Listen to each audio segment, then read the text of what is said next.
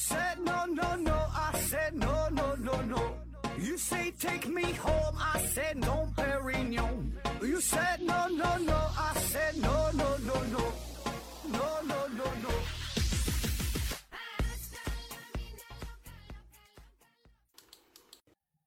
拼命探索不求果，欢迎您收听思考盒子。本节目由喜马拉雅平台独家播出。呃，这一期呢，咱们聊一聊集体癔症的事儿哈。那要说癔症啊，大伙儿也都听过啊，咱之前也聊过，癔症就是由于精神因素啊，比如说一些生活当中一些不开心的事儿啊，内心的冲突啊，一些暗示啊，自我暗示啊，然后作用于疫病个体啊，这个人儿哈就是好得病哎，然后呢引起了精神障碍。那也会有种种的表现啊，有的呢就像被灵魂附体一样啊，发作之后呢自己都不知道。那么说什么叫做集体癔症啊？就是一帮人得病呗啊，这玩意儿也是有轻有重啊。就比如说在一九九六年海湾战争期间，伊拉克呢对以色列是发动了导弹的攻击，那尽管没有确凿的证据，但是当地的人们普遍都担心这里边呢是含有就是化学武器啊，所以呢。被攻击的地点附近，哈，这些人大约有百分之四十的平民啊，报告说自己有呼吸问题啊，就说用这个生化武器了。实际上，更多的呢，这是一种精神上的作用啊，也可以看作是一种集体症发作。那再比如说啊，呃，像《三国演义》当中，对吧？曹操这这绝对是这个自我暗示啊，这种癔症，一个很好的一个导演哈。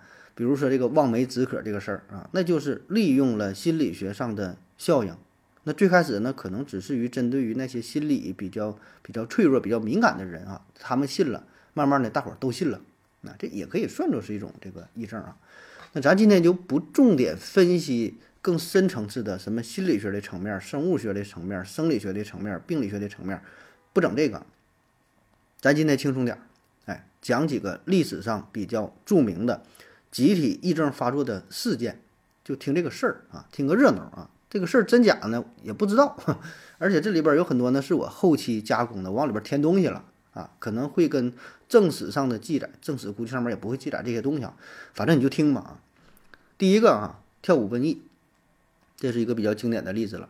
话说呢，在公元一五一八年啊，在欧洲的斯特拉斯堡这个地儿啊，这地方现在呢是呃属于法国啊，在法国的东北东北边儿紧把边儿这个地方上应该是啊。那么在这里呢，是爆发了一起呃跳舞瘟疫事件。哎，话说呢，在一五一八年的七月份，有一位家庭主妇叫做特罗菲亚啊，特罗菲亚夫人，她呢待着没事儿啊，就开始跳舞。哎，这一跳就跳了一整天，越跳越兴奋。她丈夫一看说：“这老婆子干啥呢？一天天的也不干什么正事儿，到点了该做饭也不做饭，是吧？非常恼火。”但是。呃，特罗菲亚夫人呢，她根本呢不管这事儿，没往心里去，就一直跳啊，不如跳舞哈，根本就停不下来，就是跳，跳累了呢，倒头就睡啊，睡了一会儿，第二天天一大早还没亮，太阳没升起来呢，起来继续跳，就这么跳啊。那么他从家里又跳到了大街上，街上人一看，最开始还觉得挺好奇，是不是这人有病啊？这干啥玩意儿呢？哎，跳跳觉得挺有意思，结果呢，越来越多的人呐围着特罗菲亚，加入到了他的。跳舞的的队伍当中也跟着跳，那么这特罗菲亚跳的是非常狠呐，这都鞋都甩掉了，这脚磨的呀血迹斑斑的，伤痕累累啊，就特别猛，都磨秃噜皮了。但是还没有停下来的意思，就一个心眼儿，就是啥都不如跳舞啊。那么大伙儿呢跟着是越跳越起劲儿啊，这玩意儿就是挺魔性、挺洗脑的啊。一跳出我把刚能是他啊，或者什么让我们一起摇摆。啊，左边是跟我画个龙，右边画彩虹啥的，就就跳啊，自己会啥舞就跳，啥也不会跟着前边就瞎跳。那么跳到第四天的时候，这个跳舞的队伍已经增加到了三十四人。然后呢，就像是传染病一样，这跳舞瘟疫啊，在斯特拉斯堡就蔓延开来。那么一个月后，跳舞的总人数达到了四百多人啊！你想想，这场面也挺诡异，是吧？四百四百多个人在大街上一起跳舞啊！你要说过个节什么的也行，跳会儿停下呗。呃，不停，啊，当然四百多人这个数据略有出入哈。我查了一些野史，写的是四百多人啊。据说呢，叫编年史家叫丹尼尔斯佩克斯佩克林哈，他报告说是一起跳舞呢有一百多人啊，反正不重要啊，反正人很很多人就跳，他们是不眠不休啊，就这么跳，跳到筋疲力尽了，可能才会才会停下来啊，然后停一会儿不累了还跳。嗯，我感觉就像小孩似的，像这个三四岁、四五岁小孩啊，在他的心中就根本没有累的概念啊，只有清醒和睡着这两种状态，醒了就满地跑。那么这个队伍越来越大，把这个城市街道堵得水泄不通，已经开始影响正常的城市运行了。哎，所以这个奇葩的跳舞事件迅速就成为了斯特拉斯堡的悲剧啊！市政府呢开始派人拿着大喇叭喊说：“回家吧，别跳了啊，都挺累的，差不多得了。”但大伙儿呢根本就听不进去。然后别人就问这些舞者说：“你们为啥要跳舞啊？你们有什么目的啊？是谁指使你这么干的啊？你们想到底想干啥？”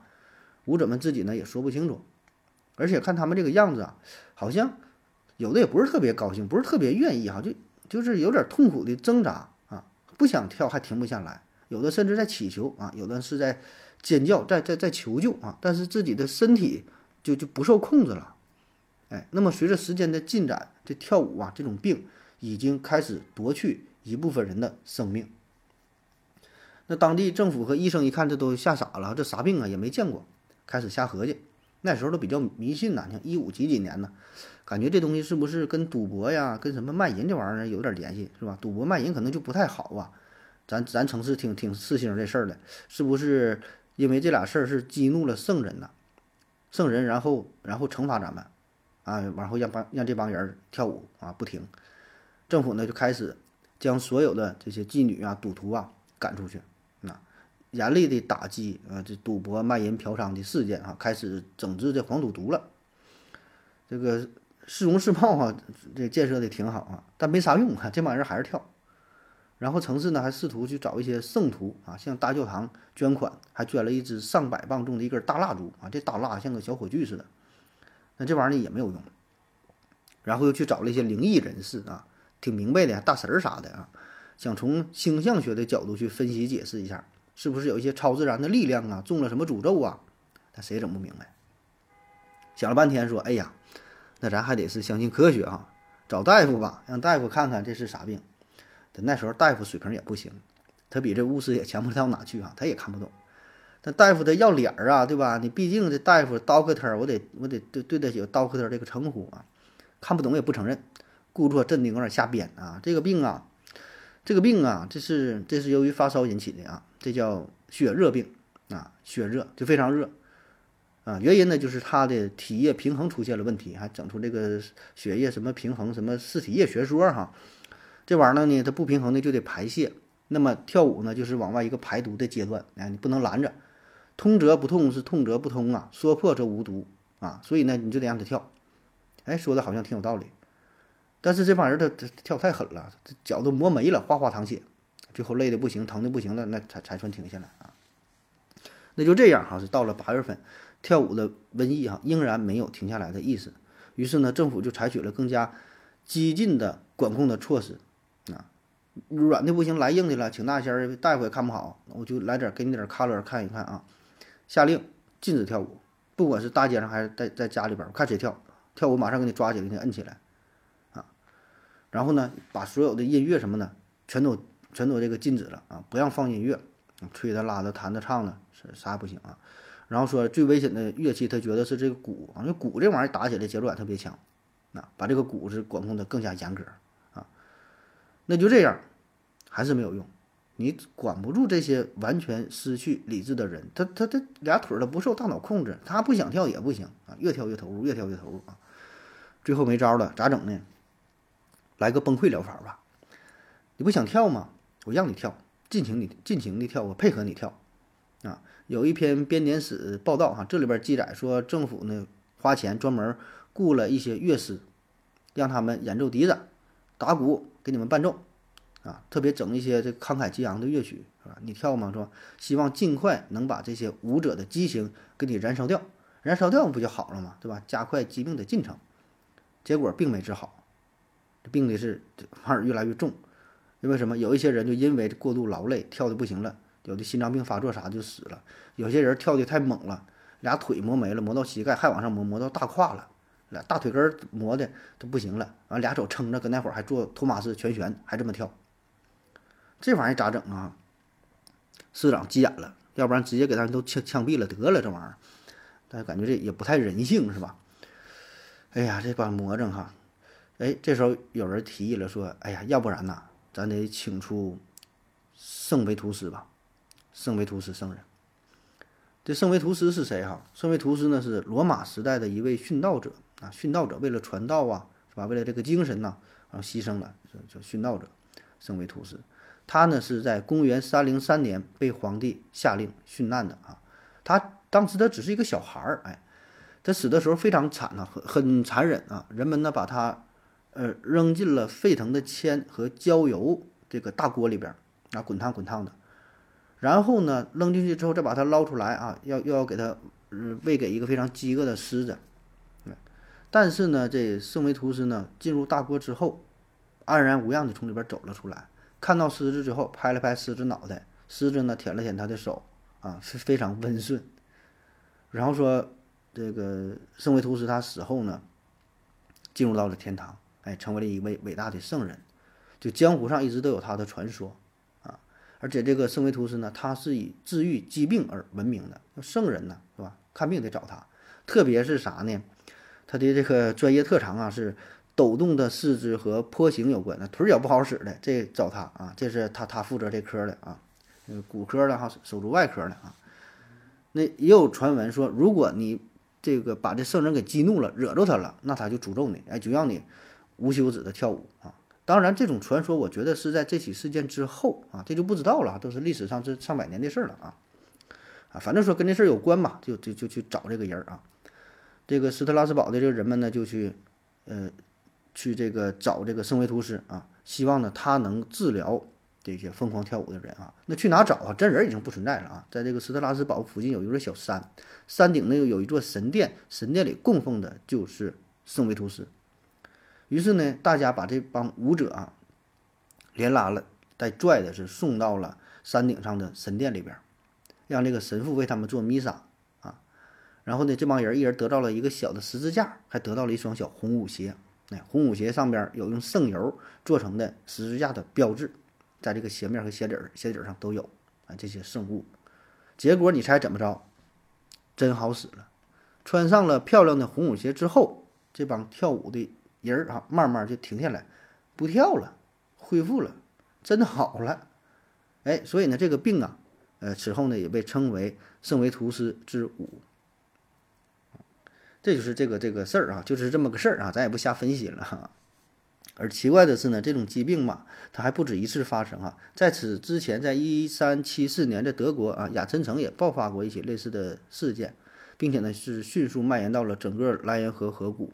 那在那次爆发当中呢，这舞者们呢是手拉手围成一个圈儿，啊，这个一起一起狂欢跳了呃几个小时啊，也是跳到筋疲力尽才就倒在地上才算停止。当时的解释啊，人们说是这帮人被恶魔附体了啊，说跳舞的时候，呃，这些受折磨的人呐，自己是一边哭一边喊啊，说我们被恶魔诅咒啦，我们根本停不下来，这身体啊现在已经不是我的了啊。于是呢，当时有驱魔人把这些舞者是投进到了圣水浴当中进行治病，并且呢，对这个身体是这个大喊啊。那么在中世纪呀，呃，另外一个地区是报道了很多起啊，是关于这跳舞瘟疫的这个这个病例啊，就是这个事儿历史上挺多啊。那到底是什么原因呢？啊，什么原因导致的这个跳舞瘟疫的爆发？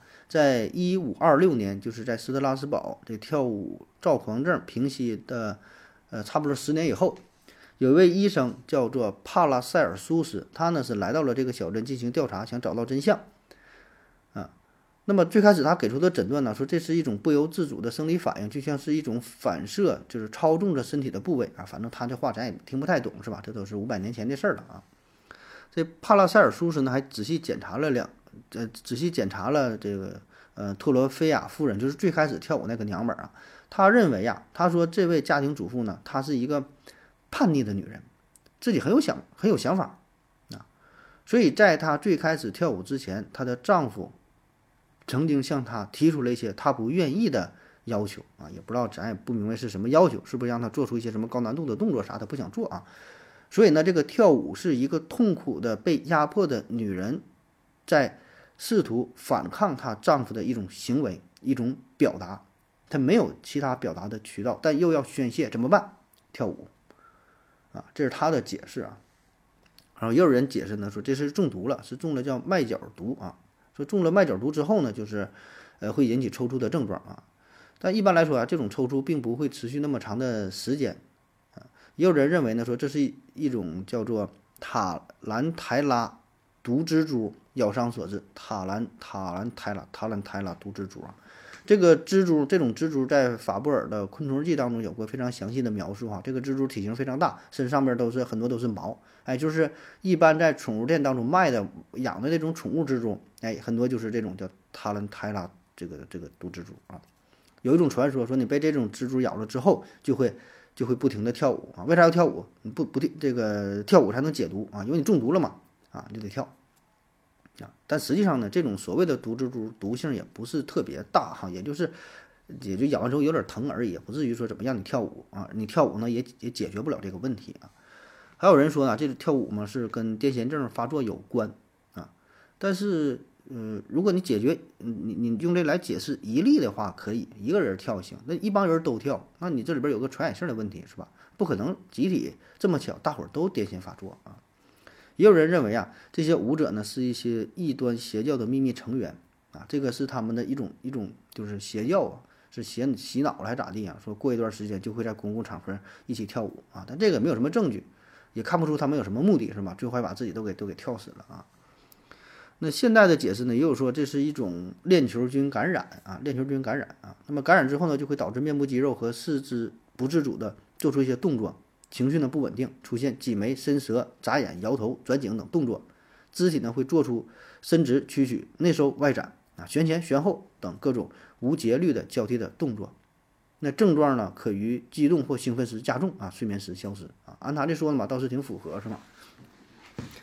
不过呢，我个人认为啊，这个还是说应该用这个叫集体癔症发作解释比较合适啊。你看这个事件呢是发生在一五一八年嘛。那么在斯特拉斯堡这之前这几年儿哈，就是发生了很严重的大饥荒，在一九四二年、一九一四九二年哈、一五零二年、一五一一年啊，有三次非常严重的大饥荒。而就在此之前的一五一六年，粮食价格暴涨。那在一五一七年，又一场饥荒夺去了很多人的生命。然后再加上这个时候呢，有这个天花、有麻风，各种疾病开始肆虐，开始传染。所以这就是一个非常危难的时代啊！虽然那时候这不是中世纪是吧？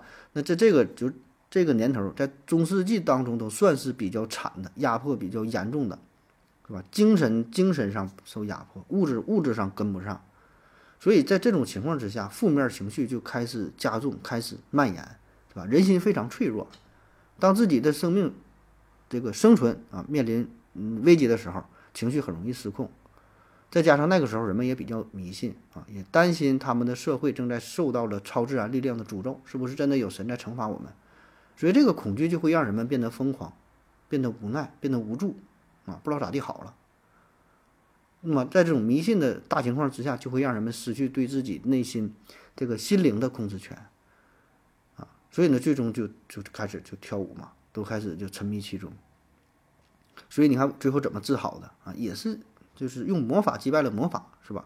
他就用完另外一种迷信治好的嘛。找这个圣维图斯说他是圣人，可以治好这个病，又做弥撒，又穿红舞鞋，你看病就好了。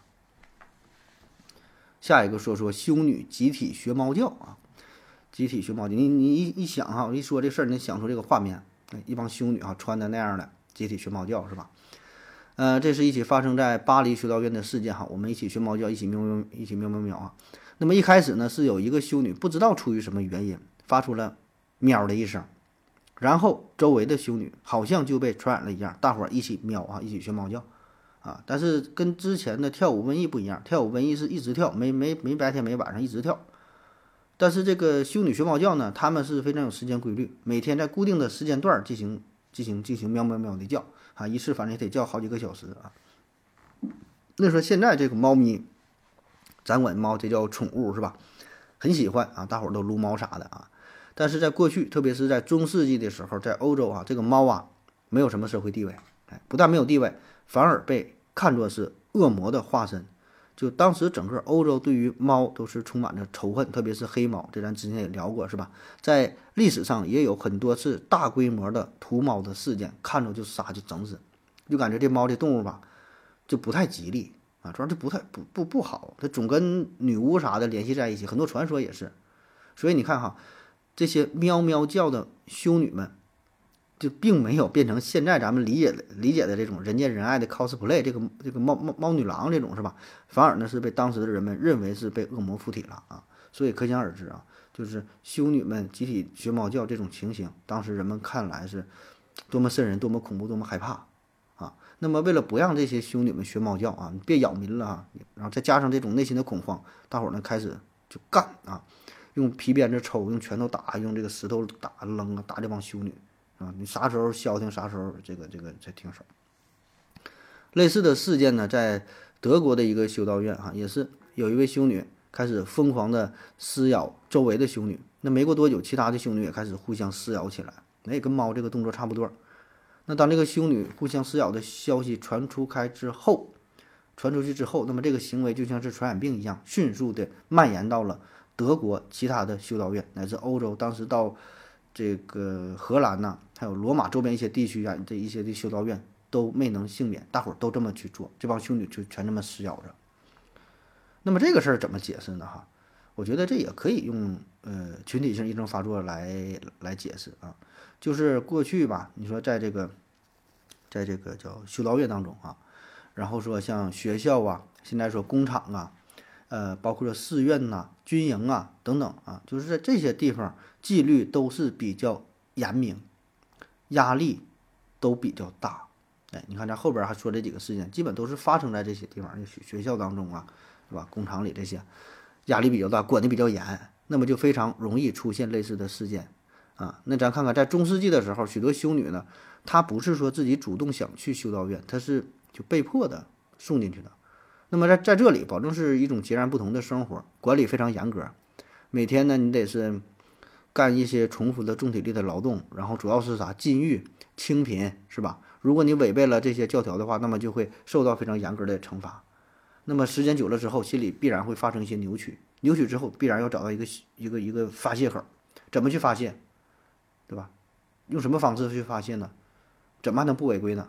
这憋的最后只能是学猫叫啊，互相撕咬。我觉得这个就是一种这个群体，呃，群体癔症哈发作的一个一个一个表现了啊。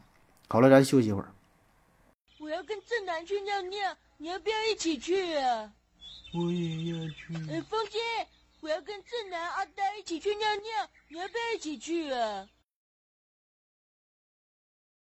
好了，喝了口水回来，咱们继续聊啊。下面呢，咱们呃说几起发生在学校里的集体癔症事件。啊，先说这个是一九九八年十一月十二号的早晨，哎，在美国田纳西州华伦郡啊一所中学里发生的事儿。那这天早上突然是响起了警报声啊，救护车呀、警车呀是闻声赶到。哎，原来呢就是怀疑这里边的学生们集体中毒了。随后呢，有一百名学生还有教职员工先后呢被送进了医院，其中呢还包括一名前来。接孩子回家的家长，哎，他都中毒了啊。那么他们向医生陈述的症状啊，几乎呢是一模一样，都说自己先是闻到了一股特殊的气味，然后身体就出现了头晕呐、恶心呐、呕吐啊，这浑身乏力呀，呃，呼吸困难呐、喘不过气儿啊，哎，这种症状。那么其中有三十八个人，呃，病情呢还是相对比较严重的啊。那出事儿之后，警方马上就把学校进行了查封。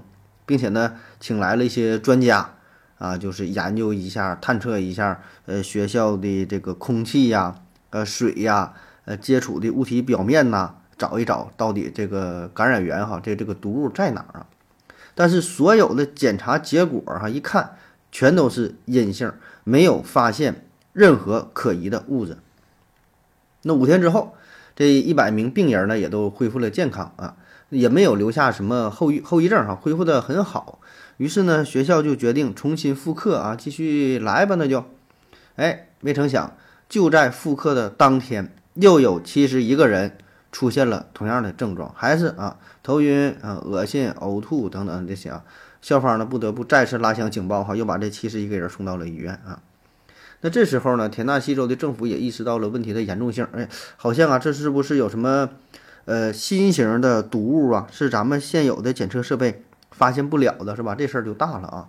于是决定向联邦政府求救啊。然后美国疾病控制中心 CDC 立即呢是派了专家组来到了田纳西。那么这些专家呢对病人进行了身体的检查，又采集了他们的血样啊、尿样啊，反正就一顿查呗啊，就想逐一排查可能出现的有毒的什么化合物啊、什么什么化学杀虫剂啊，就常见这些东西呗哈。呃，特别是什么多氯联苯叫 PCB 啊、百草枯还有水银呐、等等这些常常见的东西啊，但结果呢仍然是一无所获。那与此同时，美国的环保署叫 EPA 啊，也组织了各行各业的专家，对学校周围的空气质量啊、周边工厂的排污的情况啊，还有学校本身用的建筑的材料是吧？那水泥不好啊，是地板不好啊，供水啊、排污啊。呃，整个这个食堂啊，整个这个吃的呀，什么这个垃圾的处理呀，所有所有能想到的这些系统都进行了仔细的排查，甚至说通过钻孔取样的方法，在学校以及周围这个土壤里边地质的情况也进行了呃检查。但是呢，这么一通折腾，嗯，还是不管是人体的这个化验，还是环境的检疫啊、检查呀，都没有发现任何异常。那么到底是什么原因？引起的这两次学生和教职工出现相同中毒症状的这个表现呢，是吧？大伙儿不可能都装出来的。那么相同的事儿呢，在我国呢，哎也有过啊。比如说，二零一零年四月份，在甘肃省陇西县有一个小学啊，当时呢是有六十八名学生先后出现了头晕、四肢乏力、呃疲倦、啊肚子疼啊各种不适的症状，看起来呢好像是集体的食物中毒。那么其中呢，症状比较轻的几个学生就留在当地的县医院啊进行了治疗。那还有十多人呢是症状比较重的啊。那么这几个孩子呢就被转送到了呃兰州啊，去的大一点的医院进行治疗。但是呢，在呃甘肃省儿童医院啊，就对这个十名比较重的患者嘛进行了反复的检测，也是验血、验尿、验便各种什么玩意儿检查啊。呃，就怀疑什么有机磷中毒啊，怀疑什么重金属啥的，就就分析就查呗。没查着，啥事没有。同时呢，也是啊，找这个环保专家对这个学校进行了现场的勘测啊，查了半天也没有。旁边的什么住宅呀，看有没有什么化工厂啊，呃，田地里边有没有用的什么农药啊，什么东西啊？旁边就所有可疑的能查都查呗，没有。看看周边的这个农民呢，是吧？用什么农药？那农民是不是也有这症状啥的？也没有。就学校里边这这些孩子。哎那这就奇怪了，是吧？这两起事件当中，明明这么多学生，这么多人，出现了大规模的、群体性的相似的中毒的症状。事后呢，无论是美国政府还是中国政府，都是投入了极大的人力、物力、财力，哈，进行了详尽的调查。难道就查不出真正的中毒原因是啥吗？那么最后呢，这两起事件都被定为呃集体性，呃这个癔症发作，那就是癔症啊。当然，想给出这个结论结论呢？并不简单啊，基本上这是一个排除法，就是说，你得把其他所有的可能性哈都排除掉，最后才能定为癔症啊。有这么几个几个条件哈，第一呢，就是必须彻底排除毒物中毒的可能；第二呢，要找到有害暗示的原点，哎，最开始是谁，就是算是叫始作俑者是吧？第三个呢，就是疑似中毒者对有害暗示必须是亲身。嗯，亲身这个体验啊，就是就是耳闻目睹的，嗯，且表表现出的人体症状相互就是高度相似。那咱们用这三条哈对比一下这两起事件。第一呢，就是这个毒物的排查啊，这个刚才也说到了，是吧？不管是美国政府、中国政府哈，用了大量的这个这个手段哈去排查，没找到毒物啊。第二，始作俑者，就第一个出现症状的是谁啊？那么田纳西案啊，他这个企业呢是学校的一名女教师。他在上课的时候，当着全班同学的面儿啊，说我自己，哎，好像闻到了一股类似于汽油还什么东西，这么奇怪呢？这个味儿，哎，闻完之后他就说，哎，不行了，有点头晕啊，迷糊，恶心啊，爱吃酸的是吧？那紧跟着呢，班级里的几个学生也相继出现了类似的症状，哎，然后就迅速的蔓延到了整个学校。那咱中国，呃，陇西案当中，呃，最早出现症状的是一个十多岁的这陈同学啊。这陈同学，他回忆呢，是在早上八点钟的时候，正在校园里不做早操嘛，突然呢，也是闻到了一股非常刺鼻的，好像是农药的什么一股这个气味儿，啊，感觉不太对劲儿。那回到教室之后，就感觉自己看东西不太清楚，啊，也是头晕、肚子疼。然后他就跟他的同桌周围的同学说起来这些事儿，旁边的这几个小同学听，哎，好像我也闻着了，哎呀，不行，我也难受，哎，大伙儿都是说都闻着这怪味儿了，都不舒服啊。那么第三条就是是否同时就是呃耳闻目睹了，然后出现了相似的症状了。那么美国田纳西案哈最初的这个群体发病者呀，都是直接听女老师讲述，对吧？老师在前面上课，他说他难受，那下边学生保证听得到、看得到了，是吧？保证是受到影响了。包括说那位前来接孩子的家长，他也是啊受到了影响。那最初的表现呢也都一样啊。那有趣的是，大多数中毒者就是呃都说自己是闻到了这种异常的气味，但是他们描述的闻到的这个怪味儿啊却不太一样啊。都说闻到了，具体是啥，每个人感觉还不一样。最后有调查说是他们用了三十多个形容词来描述各自闻到的不同的。这个气味啊，所以这里边有有一定的主观感受啊。那咱们这个陇西案呢，最初的呃这个群体发病者呀，都是和陈同学一个班级的学生啊，都是一个班的，从这班再往外传的。那么这些学生也都是耳闻目睹了这个陈同学发病的整个过程啊，然后出现的症状呢，也都跟陈同学说的差不多，他说是啥出现的就是啥。所以你看这两起事件啊，都是具备了以上这三个大前提啊，最后呢只能是定性为群体性。呃，这个异常发作啊。下一个，说说马来西亚尖叫事件哈，这这这这比较狠啊，这就挺猛了啊。二零一六年四月十一号星期一，在马来西亚哥打鲁巴市彭加兰区芝巴中学，啊，反正就这么一个学校吧啊。那像往常一样啊，同学们呢，这不大大上午了，都坐在教室里边聚精会会神的听着老师的讲课。那么就在这个上午哈，到达这十点钟的时候。高一班级当中，一位胡姓的同学啊，这一个音译哈，胡同学啊，这一个女同学突然头朝下，狠狠地撞向了书桌。你想象着这个这个动作哈，脸朝下，咣咣咣撞这个书桌。那么这一举动，马上就打破了整个教室里的安宁。大家伙把目光聚焦在这位胡同学的身上。当时这是英语课，因为老师正在黑板上写字呢。那听到这咣咣声，转头一看，他没没反应过来呢，这咋回事儿啊？啊，就看这个胡同学脑袋一直撞哈，就撞好几个大包了。那么几乎这同一时间，他的同桌，这胡同学同桌也是一个女生，叫宾蒂啊，她呢是莫名其妙的变得浑身变得僵硬了起来，直邦邦的，好像被人控制住了，眼神当中是充满了恐惧啊。当时咱说这么慢啊，当时整个这个这个动作几乎是同时发生的。前后时间也不超过三十秒，这边咣咣撞，那边就就整个人就打挺了，所以这时候大伙儿一下子都没反应过来哈，直接看的都是目瞪口呆的啊。那么等回过神儿来，老师这才反应过来哈，才从讲台上才走下来，想去查看一下这个学生到底是咋地了啊。那么这些同学们也开始窃窃私语啊，这是中邪了，这是疯了，这被附体了。那为了稳住同学们的情绪。这英语老师呢，还是故作镇定哈，让大伙儿呢集体朗诵《可兰经》啊，因为马来西亚它的官方宗教，呃，是这个伊斯兰教啊，让大伙儿这个这个朗诵诵读这个《可兰经》是吧？镇静一下啊。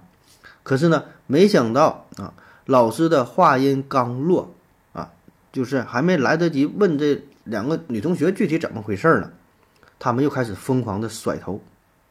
怎么个甩法？就感觉这个脑袋就转转，咱咱叫头悬梁锥刺股是吧？背背古诗的时候脑袋转，它这个幅度、它这个力量、它这个频率都比这个还要猛啊！就有多大劲儿使多大劲儿，感觉这脑袋就不是自己的了，使劲抡，想把脑袋甩出去。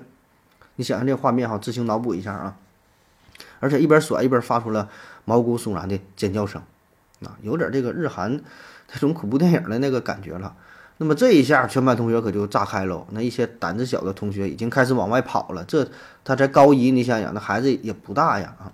老师那也是吓得够呛啊，这不知道该怎么办了。是是摁住这两个同学安抚他们一下啊，还是说跑出去找其他的老师找校长啊？这也是吓坏了啊！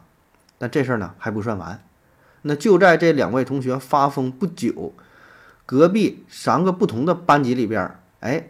先后有另外三个女生也开始重复着这两个人的动作，啊，基本都一样，都是，呃，一开始这个人啊，直直的发呆，然后呢开始抽搐，然后呢开始不停的甩头，然后开始尖叫，就整个脑瓜子不是自己的，就感觉就像一个绳儿抡一个球似的，就拼命拼命抡，好像想就想就想挣脱一下啊。那么这个时候，学校的其他老师也开始意识到了这个问题的严重性了啊，于是校领导呢马上就报了警，啊，也联系了这个救护车，啊，警察和医生都都来了啊。那一开始呢，怀疑也是食物中毒，因为毕竟是群体性的发作嘛，是吧？中午都或者那个这个早晨吃了这个什么不同的这这个不卫生的东西了，是吧？感染了啊？你像吃毒蘑菇了，是吧？就是出现了幻觉啊。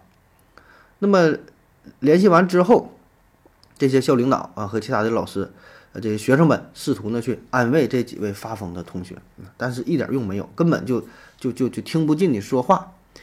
非但没有安静下来的感觉，而且叫声是越来越凄惨，越来越凄厉啊！那么紧接着又发生了更恐怖的一幕，就是这些发疯的女同学呀，自己用双手掐住自己的脖子，可这玩意儿谁受得了啊？就感觉好像他也不想让自己的脑袋这么抡起来，抡的也挺难受的，但是又控制不住啊，所以所以他想扼住命运的喉咙哈，就自己掐自己啊，就给自己掐死啊，别别让脑袋甩啊，但也摁不住哈。那么这种情况是持续了。好几分钟，然后是救护车是来了嘛？救护车到了现场之后啊，医生和警察都来了之后，这些人的症状啊开始呢是呃逐渐减轻一些，慢慢的清醒了过来。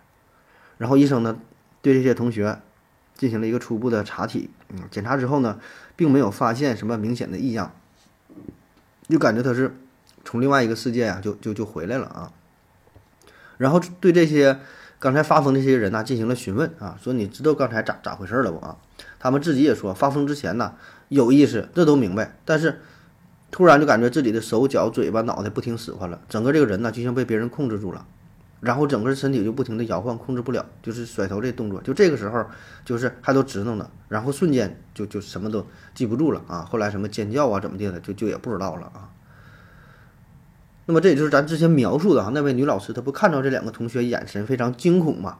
就惊恐在这儿，她还是明白的，惊恐在这儿还明白的，然后瞬间之后，她就她就不清醒了。那么这个事儿啊，当天发作的，有一连串好几个这个同学啊，那么慢慢醒了恢复之后，大伙儿一看。也没有没给出什么什么结论哈，那以为就是这么发作一下就完事儿了呗，大伙儿都好了，警察医生也都回去了。第二天呢，正常上课，啊，大伙儿呢也没在意，哎，而且呢，就是大伙儿有说有笑的，就像把这个之前发生这个事儿啊，就就就淡忘了哈，甚至说还拿这几个女同学就开玩笑呢啊。可是没想到诡异的事件再次发生，还是在上午十点。你看很准时啊！这回呢是高二班的啊一个女同学，动作呀不用说了，跟以前一样，发呆啊，紧绷啊，抽搐啊，摇起来，哎，都都一样。但这回同学们和老师有准备了，非常警觉是吧？马上跑到三楼的领导办公室说：“请求请求这个这个救援啊！”这老师刚跑出去，刚到这个楼梯的转角处啊，又从教室里传出了令人毛骨悚然的、非常凄厉的尖叫声，嗷嗷的，那叫的啊！这玩意儿谁受得了啊？校长马上拨通了警察的电话，然后向教育局请示说：“咱先让低年级的这个学生啊暂时停课吧，先别来了，这他妈太吓人了。”然后呢，找来了马来西亚这几个著名的大法师、大巫师哈，有头有脸的人物，说过来帮咱驱驱魔吧。这他妈是什么玩意儿是吧？那就这样哈。到了第三天，大伙儿呢是严阵以待。哎，果然到了十点钟啊，又有一个女同学开始发疯。就是高年级的，她还正常上课呢啊，然后这个巫师什么不都来了嘛，然后老师呢把这个女同学把她摁到了医务室，然后请这些大仙儿做法。你还别说哈，这真好使，也不知道是做法的缘故还是什么原因，反正是这个女孩缓过来了，又恢复了正常。但这个时候家长已经非常担心自己的孩子了，对吧？你这学校三天两头整这事儿，这玩意儿谁受得了？那在四月十四号，就是这个事发的第四天啊。四月十一号开始的嘛，事发第四天，家长们呢就就很多家长不愿意让孩子再去上课了啊，这这这得天天怪吓人的是吧？而且呢，这些中招的学生就表现的越来越严重，最开始呢只是摇头晃脑，后来呢有严重的哈，冲向学校的天台就想往下跳了啊。那好在是啊，被学生们也拦住了啊。后来是校长呢也是封锁了通往天台的铁门啊，就是整了一些非常严格的控制的措施呗啊。那么这些学生啊，慢慢就是都不敢来上课啊，不敢来上课，女学生人少啊哈，这也不知道是这个这个女学生少是风制不够用了，还怎么什么原因啊？然后女老师也开始发作啊，附体不女学生不够是吧？找女老师。过程也是一样，啊，失去意识、尖叫，啊，脑袋转甩啊，哎，情况越越来越糟。那么，为了防止出现人员伤亡嘛，这个教育局果断下令全校停课一周。最开始说停一天，后来说停三天，后来去一批的直接停一周吧，啊，先先先先先都别来了。那么停停课一周之后，哎，一切呢就恢复了正常，就就真好了。后来就也没再发生。事后统计呢，这起事件至少呢有一百一十名女生啊，也包括女教师哈，中招出现了这种这种中邪发疯的情况啊，就这么一档子事儿。那么对于这起事件呢，也是有很多种解读啊，呃，有的说就是集体癔症发作啊，就是说大伙儿传染嘛，学校里边的可能是学业压力比较大，是吧？考大面对考大学呀什么的，高考啥的。啊，也有人持反对意见啊，说这个还是应该是个灵异事件哈。啊，说网上还有视频呢，学校有那监控嘛，拍摄到了一台呃清洁机，这清洁机正常得有人操控才能工作啊。说这清洁机没有人啊，自己在呃教室当中，在走廊里边来回走道还能拐弯儿啊。而且呢，分析这起事件说，最开始的时候那个女生的尖叫的发作呀，就那俩人嘛，几乎是同时出现的。并不是说第一个人出现再传染给第二个啊，而且第二天又非常准时，还是十点钟，说这个好像也不太像集体癔症发作啊，好像不像传不像一个人影响另外一个啊。你看这玩意儿咱也不知道了啊，这事儿真假具体咋回事咱都不知道，就都从网上找的一些描述啊，听个热闹吧。下一个说说秘鲁尖叫事件啊，这个呢是发生在秘鲁北部一个叫做 Pierre Force 的一个初中啊。尖叫声直接传染了八十人，那这也不少。那根据当地媒体的报道啊，当时现场是一片混乱，时高时低的尖叫声，这中间还夹杂着哭泣声。那么一些学生在，呃，帮助老师按住其他尖叫的学生，也是摁不住了，也是非常的躁狂啊。那还有的学生呢，则是把这些尖叫的同学呢送出了教室啊，反正是现场就非常混乱。那闻讯而来的闻而来的家长啊。呃，也都是围在学校的周围啊，努力找自己的孩子啊，让自己的孩子迅速撤离现场。那么，在这中学当中，这个尖叫事件发生之后啊，附近的几个学校也先后出现了尖叫事件，那就感觉像病毒一样啊，学校里边这帮人就嗷嗷喊。那么，这个尖叫事件，呃，有一些相似的地方啊，就是发病的绝大多数都是中学当中的女生啊，年龄呢在都十多岁。啊，那在尖叫声开始传染之前呢，往往都是就是第一个女生发病，她先喊，然后带着大伙儿一起喊。呃，那这个事件呢，目前还是更倾向于大规模的群体性癔症发作，这是相对比较典型点，有一个带头的，大伙儿跟着这么去做啊。而且呢，通常来说呢，女性这个发病率呢要更高一些，这个呢也是符合的哈。那类似的情况其实还有很多哈，就是在学校里边。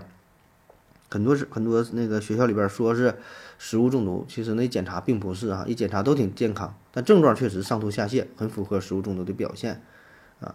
然后真正的情况是啥呢？哎，可能是就是一个学生他是自己在家里边吃东西没吃好，然后吃拉稀了啊，然后到了学校，他怀疑他说是呃学校食堂东西不干净有问题啊，然后一传十十传百，在一个班级里或者是在一个宿舍当中，大伙儿呢先后都会出现类似的症状。有的呢，身上还会有一些反应，比如说有的同学起了疹子，身上起疹子，然后说，哎，我怀疑是学校里边卫生条件差，是不是里边有什么蚊虫叮咬啊？哎，然后大伙儿确实集体会出现这种被蚊虫叮咬过的症状，身上都起疹子啊。当然，这背后更深层次的原因就是集体症的这个具体原因也没研究太明白，什么，呃，医生啊、心理学家、人类学家呀，甚至说什么社会学家、行为学家呀，哎，也都在研究这个事儿啊，反正。整的也不是特别懂啊，目前倾向于说这个集体性癔症发作呀，跟这个安慰剂效应有点像。你说安慰剂效应就是这个药它明明是假药，对吧？它没有用啊，它粉面子做的，但告诉你说这就是止疼药啊，然后你就是信，信了之后你吃了之后，它确实就管用，确实就不疼了。就是假药也能改善症状，是吧？那么群体性癔症发作，这个跟这个安慰剂效有点类似，但是有点就是相反了，是吧？明明没有事儿，然后你相信你有病，然后也能有病啊，就是人自自身这个控制能力非常强大啊。那同样呢，就是说你你大众坚信说某种神秘的力量，对吧？你坚信啊，就是某种危害存在的时候，那么你身体上就会出现这种这种病症，是吧？道理上差不多，一个是治病，一个是治病啊，一个是治疗疾病，一个是导致疾病啊。只要你信传心诚则灵啊。那么这群这些这个群体性癔症哈，它也是带有着很浓烈的文化色彩，文化色彩啊。当处于一个大文化背景之下，那么谁都可能在劫难逃啊！谁也别说谁就是就是刚强，就是坚定，是吧？嗯，在那种环境下，谁也不好使，谁也逃不过去。特别你想想，在过去，人们的这个文化水平、知识水平相对比较低，也没受过什么太高等的教育，再加上有一些宗教的压迫。哎，然后再有非常严明的这个工作纪律，有一些规则，有一些要求，是吧？你看在学校当中啊，修道院里边，是吧？那么在这种外环境的影响之下，就很容易造成集体性癔症的出现，这也是算是一个一个宣泄的一种方式，是吧？然后出现这种情况之后，又没有科学的解释，又往往呢都是归因于这个魔鬼附体，大伙儿就都去信了啊，就是从一个灵异的角度去去解读呗。那好了，咱再休息一会儿啊。我要跟正南去尿尿。你要不要一起去啊？我也要去。哎，风心，我要跟正南、阿呆一起去尿尿，你要不要一起去啊？好了，尿过尿回来，咱们继续聊啊。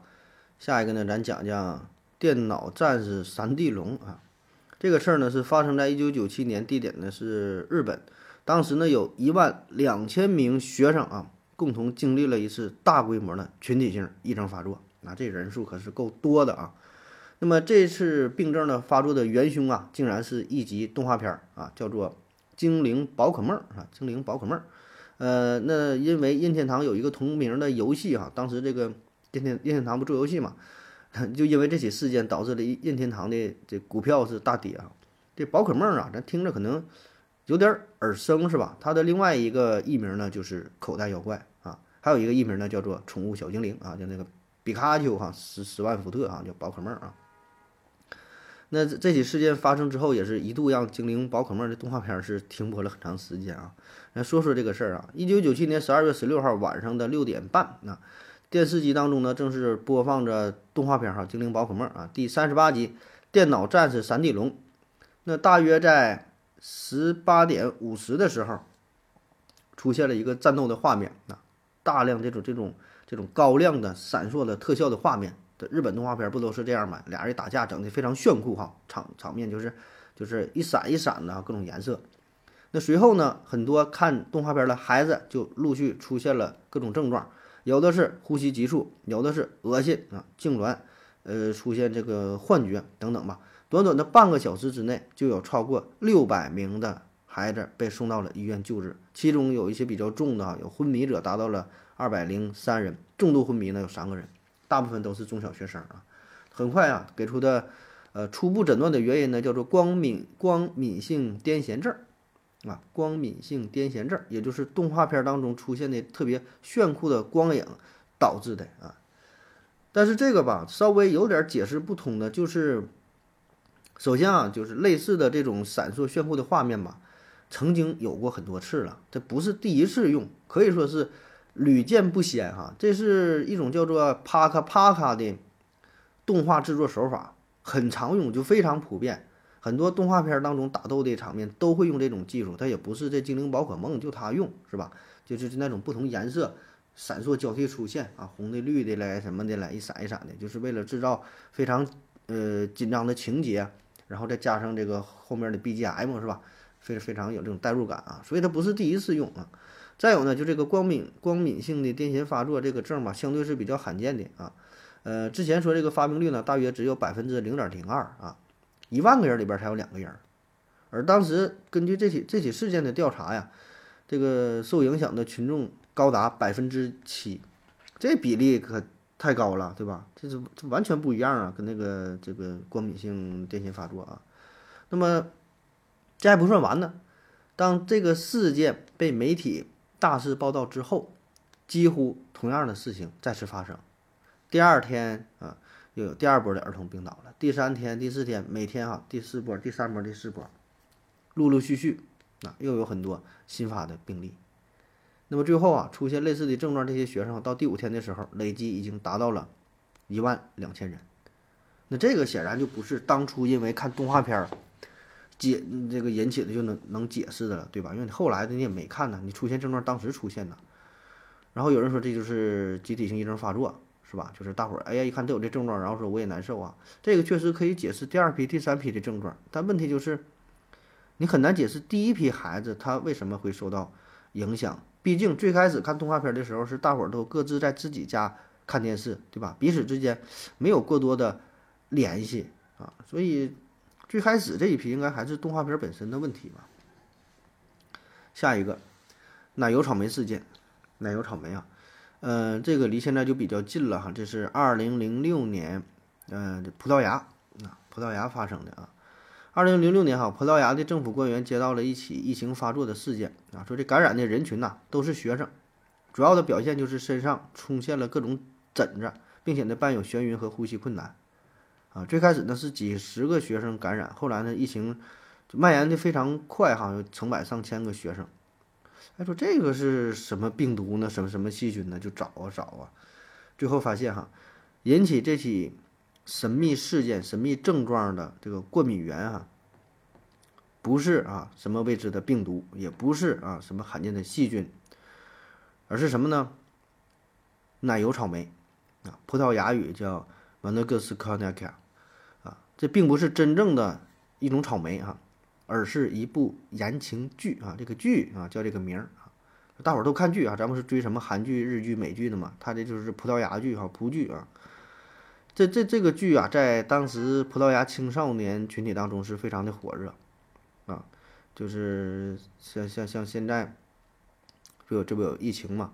当时啊，这大伙儿呢都追着这个剧哈，看完之后啊，就像疫情一样，啊，就是大伙儿出现的这个症状，大伙儿出现这个症状跟剧中主人公出现的这个症状很像，就在大伙儿。啊，就是出现所谓的疫情爆发之前，剧中的主角所在的学校也被一种类似的致命的瘟疫所困扰，所以呢，这就是让梦想照进了现实啊！大伙儿一看剧中的这个人都感染这病了，哎，感觉自己也得了这个病啊，所以呢，很快很多人都出现了类似的症状啊，群体性癔症发作啊。那在爱丁堡国际科学会议上。嗯，C. Hexon 教授呢曾经讨论过奶油草莓事件。他认为啊，这不是是什么简简单单的三百多个学生张嘴扯谎的故事。那些学生们真的觉得自己的觉得自己病了啊，且长出了红疹。他说，随着世界在工业革命中急剧变化，群体癔症又找到了新的温床，也就是工厂和技术学校啊。寄宿学校就是站在那在那那个那个睡睡觉的不回家的寄宿学校啊，他们也创造出了一种类似于过去修道院的高压式的环境，而从二十世纪开始，对空气、水源、食物中污染的担忧，又给人们新的魔怔的理由。我觉得这个他分析的还是非常深刻的啊。那么看完这个故事之后啊，我就觉得。你看现在这个互联网就这么发达，是吧？这呢也势必会给集体性癔症发作提供新的土壤和温床。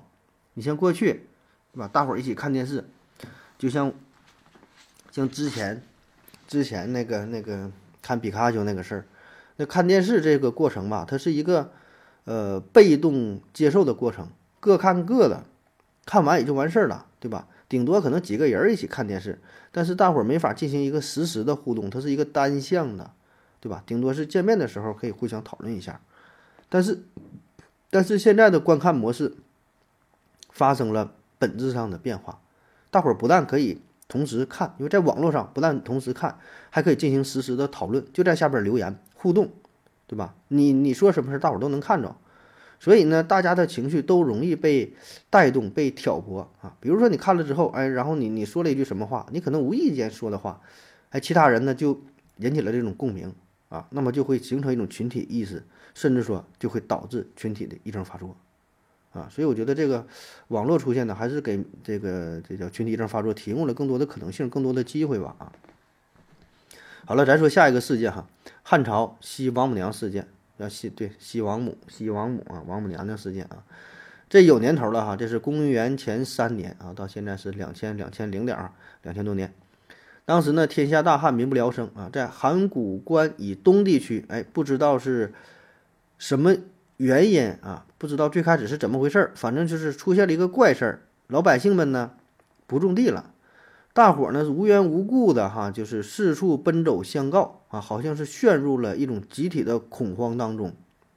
只见大伙儿呢，这手里边啊都拿着这个麻杆儿，互相传递啊，当然不是一根儿啊，很多根儿，完这互相传，就感觉像传这个接力棒一样。大伙儿比赛哈，就好几个队儿哈，传这个这个接力棒啊。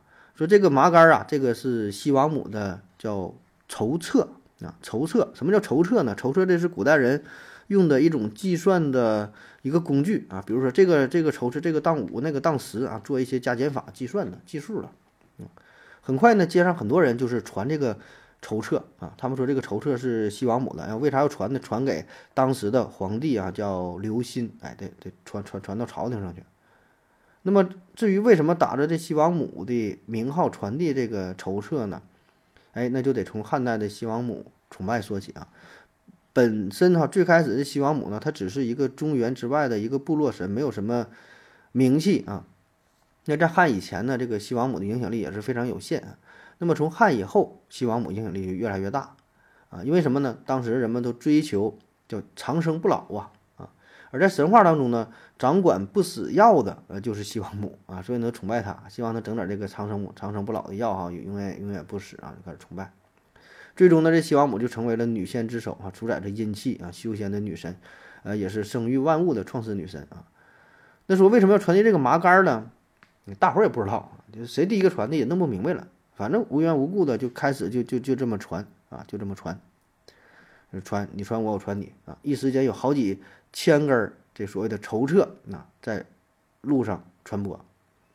那为这事儿啊，很多人啊都变得非常的痴狂。啊，非常非常非常癫狂，疯了一样，不但呢传递筹策，还披头散发的光脚满满地跑，啊，有一些呢是小树夜行，啊，不走大道是翻墙而入，啊，还有的是乘车的、骑马的，啊，一路狂奔狂欢，就就是非常巅峰痴迷的状态啊。那对于这种突发的情况吧，各地的官府呢当然是要下令阻止了啊，但是呢没有人听。那就这样啊，西王母的所谓的这筹策是经历了二十六个郡哈，嗯，纷纷的是传向京京师啊。那这还不算完呢，这个筹策传递之后送出去了吗？送出去了，这些老百姓呢也会在田间小路上聚会，唱歌啊，是跳舞啊，祭祀西王母。那一直折腾到这年秋天才算结束。那么对于这起事件呢，这个《资治通鉴》的编者啊，这个司马光呢，他也有所记载啊。他说这就是这帮老百姓在装神弄鬼啊。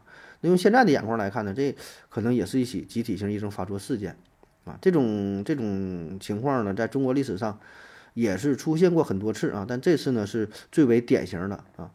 嗯，隔一段时间就要爆发一回啊。但每次爆发呢，都是被赋予了更多的神秘色彩啊。那为什么会出现这起事件？那从现在咱回看和分析，就是当时啊出现了。大规模的天灾啊，收成不行啊，那那老百姓吃不上饭，那么底层人民的生活就会受到巨大的影响，对吧？必然会导致精神崩溃，精神受影响，然后呢就会爆发这种强烈的类似于宗教性质的这种运动，大伙儿就找不到希望了，不知道不知道干啥，说信那个西王母啊。当然这种事儿如果要是治理不好的话，很可能就会撼动社会的秩序，对吧？所以这个对于统治者来说啊，这这是非常严重的啊。下一个哈，最后说一个好玩的，说说缩阳哈，缩阳，缩阳，这就比较带有这个东方神秘色彩了。缩阳啊，那早在嗯《黄帝内经》当中啊，对对，缩阳就有所记载啊，说阳具缩入腹者不治啊，就是说这个这玩意儿进去了就治不好了是吧？很难了是吧？不治身亡啊。所以说缩阳呢，就是指男性的这这这这这这点东西哈，突然它进入到了腹腔之内。啊，这是武术当中、武功里边最高的绝学了。你看咱平时练什么，练什么金钟罩、铁布衫是吧？你上面叮咣使劲打，但你裤裆这地方非常薄弱，打一下确实挺蛋疼的啊。据说鳌拜不就会这个缩阳神功是吧？缩阳入库啊。当然，从现在的解剖结构上来看，这是不可能的，是吧？它不符合人体的生理结构，是吧？你你你怎么往回说哈？除非你先天性引睾哈，那是那是你先先天性的问题发育不全哈，你的睾丸在大腿根儿这块儿啊。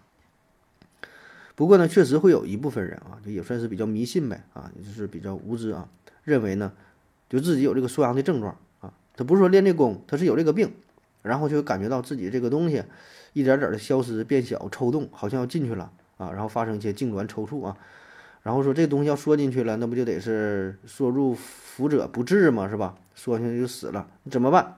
紧紧的抓住自己自己的钉钉和袋儿的，抓着不放，有的呢甚至拿绳子啊。给给系上，有的拿钳子、拿鱼钩，使劲往外拽啊，这玩意儿可别进去了。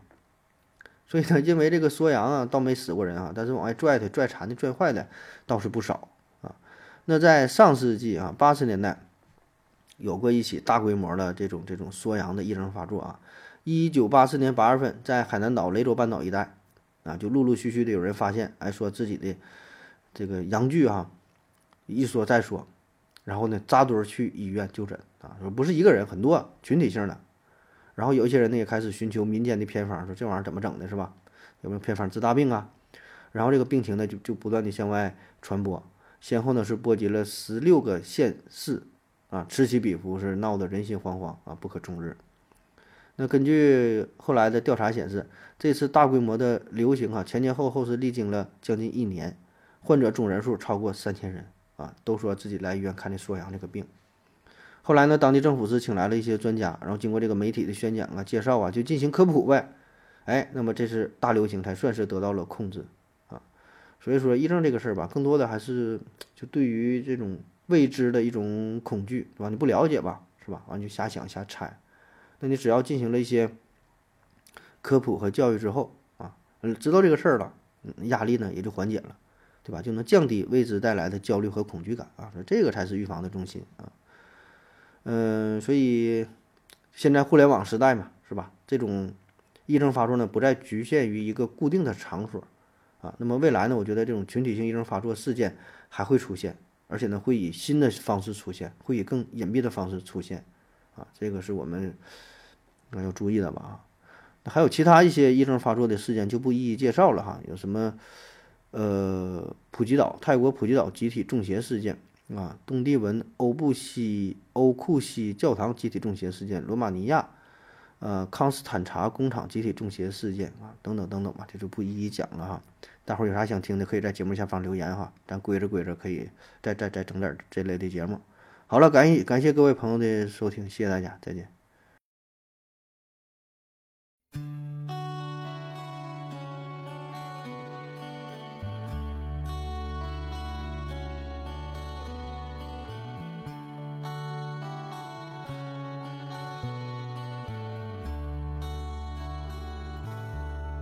是你的新郎，从今以后他就是你一生的伴，他的一切都将和你紧密相关，福和祸都要同当。他将是你的新娘，他是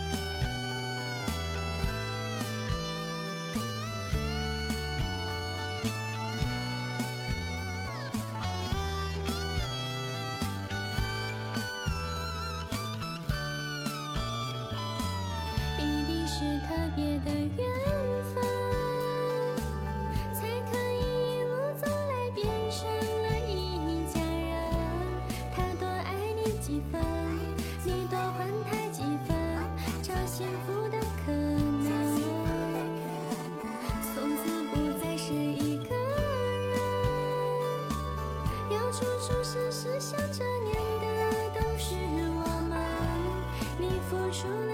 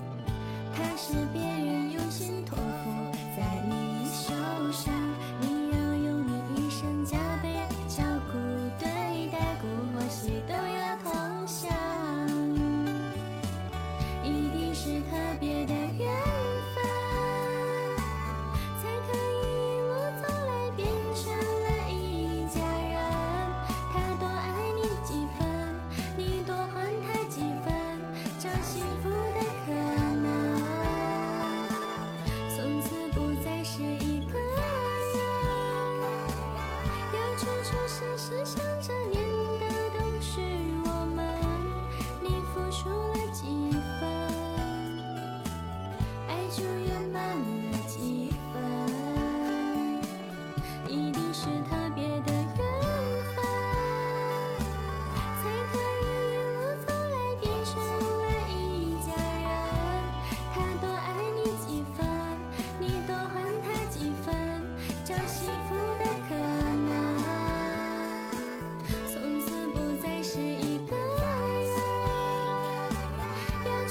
是一